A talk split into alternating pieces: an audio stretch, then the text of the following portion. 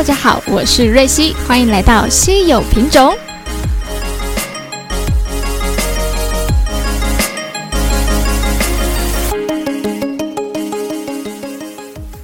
哇，真的很久没更新 Pockets 了，因为呢，有观众呢强烈的敲碗啊，希望我可以赶快更新。前阵子呢，因为疫情的关系，所以有非常多的时间可以很频繁的陆陆续续的一直出新集。现在开始回归正常的工作，就是 p o c k e t 的部分就一直搁置到现在。好不容易今天挤出了一点时间啊，我们赶快来录制新的一集吧。今天我想跟大家聊聊一个我之前就想好想要跟大家讨论的一个话题，就是金钱观。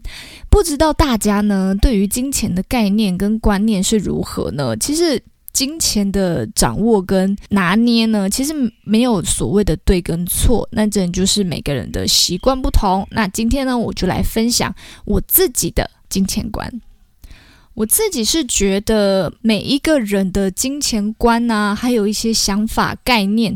通常啊，应该是会取决于他的原生家庭的影响，应该会蛮大的。因为孩子在长大的过程当中哦，看到父母的行为耳濡目染的状况下，产生影响跟改变。所以我就来简单分享一下我的原生家庭，我的爸爸妈妈给了我哪些金钱观念上的影响啊。小时候呢，我们全家如果出门，我妈妈呢几乎是不带钱的，只要要付钱的时候，吃饱饭啊，或者是去游乐园玩的门票啊，基本上我爸爸就会自动站出来去付钱了。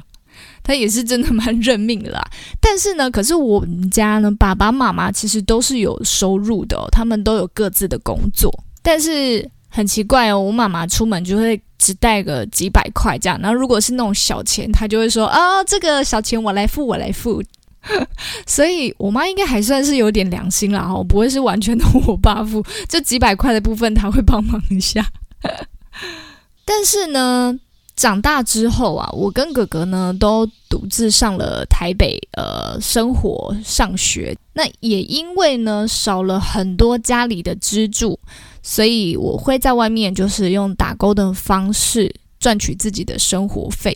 那我也会去选择那种呃餐厅，然后半工半读的时候呢，因为餐厅它可能会给你一些副餐呐，呃，下班之后可以留在那边吃东西这样子。所以啊，我就可以吃里面的餐点。那这样我一天下来，我的呃生活费就会省蛮多的。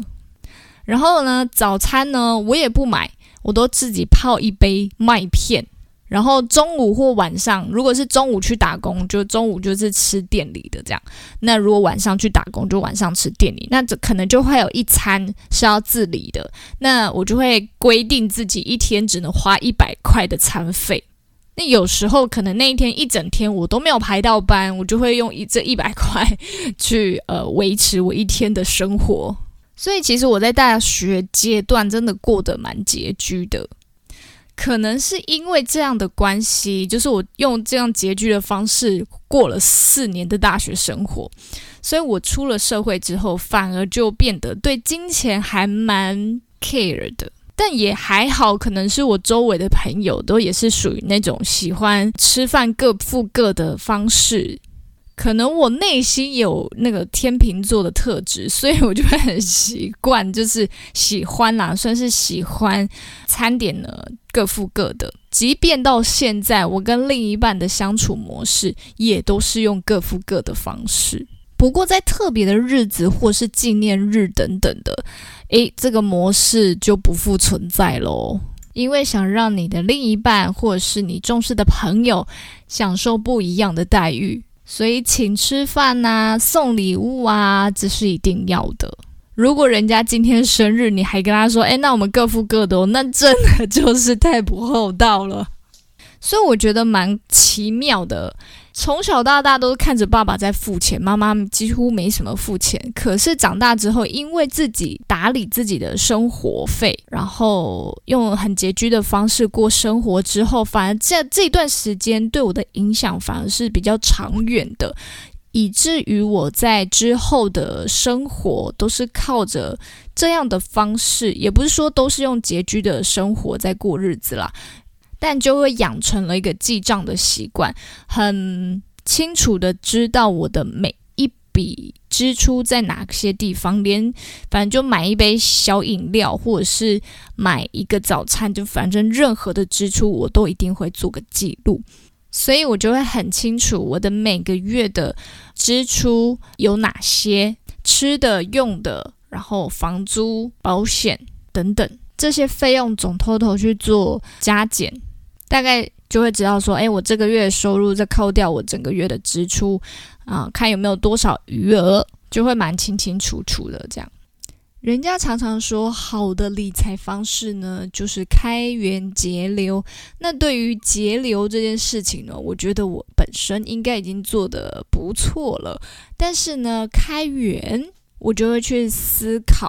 有哪一些开源的方式？除了我本身就有在工作的一个收入以外，我还有在思考，诶，可以用什么方式，呃，增加自己的额外收入？有的人呢，可能就当房东啊，哈，有买一栋自己的房子，然后每个月呢就会有一个被动收入。诶，那人要当一个房东，其实也是需要蛮大的一个财力，所以我们先 pass。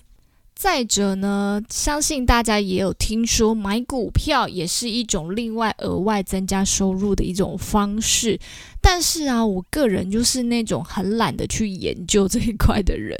所以呢，诶，刚好呢，我的哥哥对于这一块呢，算是。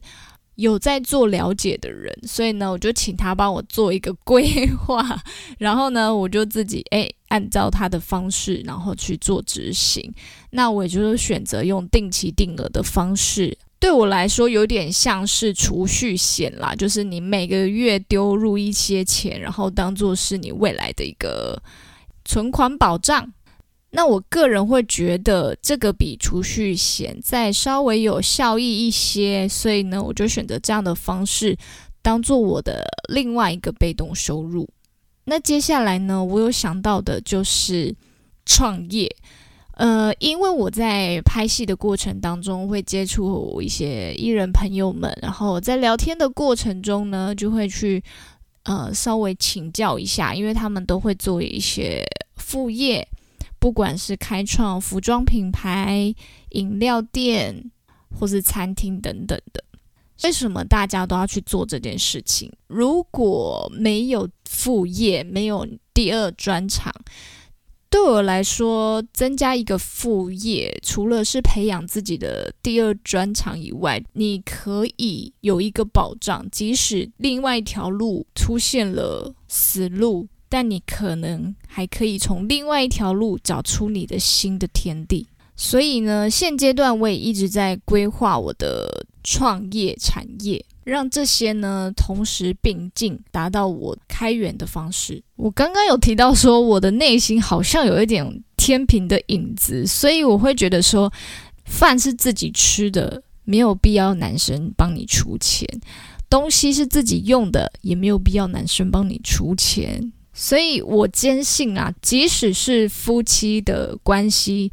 金钱的方面呢，我应该还是会采取各自管理的方式，不会混在一个账户里面共同管理。因为我就觉得说啊，假如男方赚的比较多，他存进去，比如说五万块，女生赚的比较少，他只赚了三万块，他存进去，这个共同账户里面有八万，我们就是生活啊、支出啊、娱乐开销都从那里面拿。然后我就会觉得，哎，那这样男生好像要付出的比较多，似乎有一点不公平。我就会去思考，如果我是男生的话，我也许会很赌烂。说不定我如果女生放三万，我也可以只放三万啊，剩下两万我自己多赚的，我用我自己的能力多赚的，我可以去做一些我想要做的事，我自己喜欢做的事，或买自己喜欢的东西。不过，以上这些啊，都是我自己的想法跟观念，也要另一半的想法跟你契合，这样子比较不会有冲突。我也有遇过，就是女生觉得都要给男生付钱才是对的，那可是另一半觉得说，呃，他也会觉得这样很有压力、很有负担啊，希望偶尔也可以让女生稍微自己付一下这样子。那也有遇过呢，女生想要自己付钱，男生觉得哦，让女生付付钱是一件非常没有面子的事情，本来就应该要男生付钱，所以他坚持就是他要全额付清，或是偶尔男生付，偶尔女生付。所以啊，就是这就是每个人对于金钱观的观念不一样嘛。其实我觉得只要呢双方协调 OK 就好了，只要彼此呢不要有疙瘩就好了。本来就没有所谓的对与错，是吧？大家不妨也可以思考看看，你的金钱观是怎么样的呢？是什么样的模式呢？而你的金钱观是来自于你的原生家庭吗？还是像我一样独立生活后改变了自己的金钱观念呢？突然想到，我也不是完全没有受到家里的金钱观影响，因为其实我妈妈、爸爸都是非常节省的人。他们不太买一些什么用不到的东西，或者是奢侈品，或者是装饰的东西，就通常都买必要的，然后必需品、日用品这样子。所以导致我跟哥哥其实都自己在外面生活，除了因为自己赚钱嘛比较辛苦，所以没办法过得太挥霍。那二来就是可能也受到家庭因素的影响，就我们还蛮习惯过这样子节省的生活，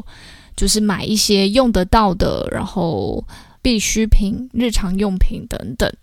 那能用的东西就会继续用，然后除非它是真的坏掉不能用了，才会再去买新的。但我哥哥稍微夸张一点啦，我至少一年还会买个一两次衣服，我哥是几乎不买衣服的。对，就是衣服就是很难穿到坏掉，所以他就是没什么再买衣服的，可能好几年才买一次。所以总而言之，言而总之，我们受原生家庭影响好像真的蛮大的哦。好啦，今天的分享就到这里了。喜欢瑞希、喜欢稀有品种的朋友们，下方有链接可以点点赞助哦。感谢你们的收听与支持，我们下次见，拜拜。